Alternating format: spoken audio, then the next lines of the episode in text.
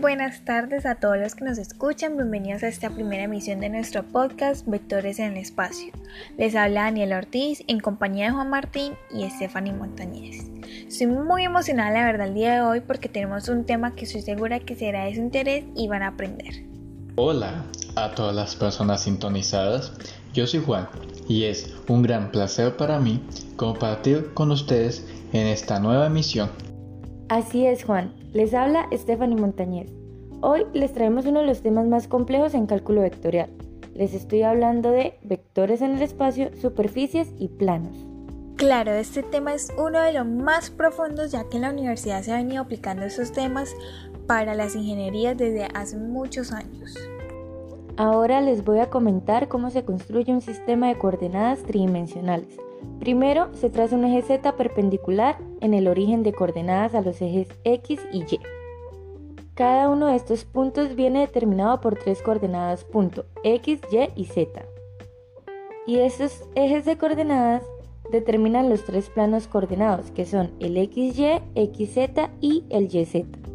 Bueno Dani, ahora tú podrías definirnos los vectores en el espacio. Claro, Juan, mira, un vector en el espacio es cualquier segmento orientado que tiene su origen en un punto y su extremo en el otro. Por otro lado, los componentes de un vector en el espacio son las coordenadas de A y B.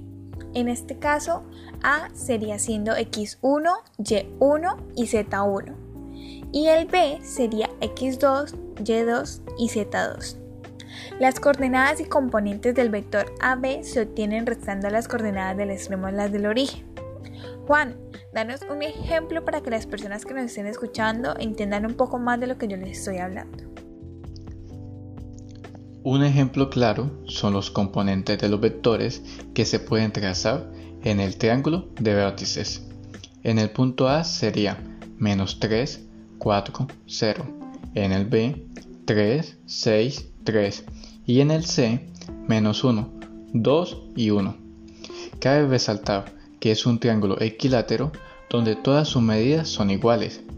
El paso a seguir es agrupar cada vector como por ejemplo AB, CB o AC y así sucesivamente sacando los valores de cada componente. Yo les quiero aportar un poco sobre el módulo de un vector ya que me parece muy importante este tema. El módulo del vector es la longitud del segmento orientado que lo define y siempre es un número positivo. Solamente el vector nulo tiene módulo cero. Dentro de este encontramos la distancia entre dos puntos que es igual al módulo del vector que determinan dichos puntos. También el valor unitario donde tiene el módulo la unidad.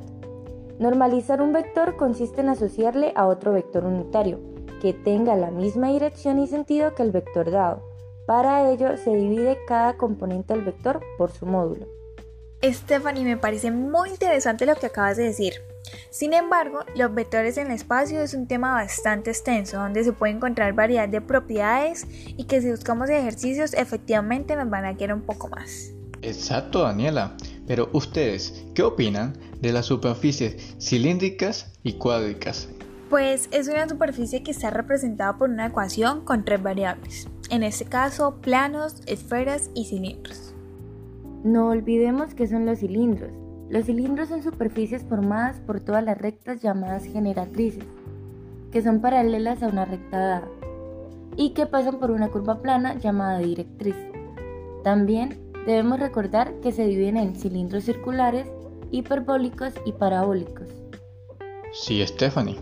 Y las superficies cuádricas son cuando encontramos la gráfica de una ecuación de segundo grado con tres variables x, y, z. También se puede decir que es la analogía tridimensional de las sesiones cónicas en el plano. Bueno, bueno, espero les haya servido algo toda esta información. Muchas gracias a todas las personas que nos escucharon y con eso nos despedimos. Nos encontraremos en una próxima ocasión. Fue un gusto estar con ustedes hoy. Es importante que se mantengan informados. Chao, chao.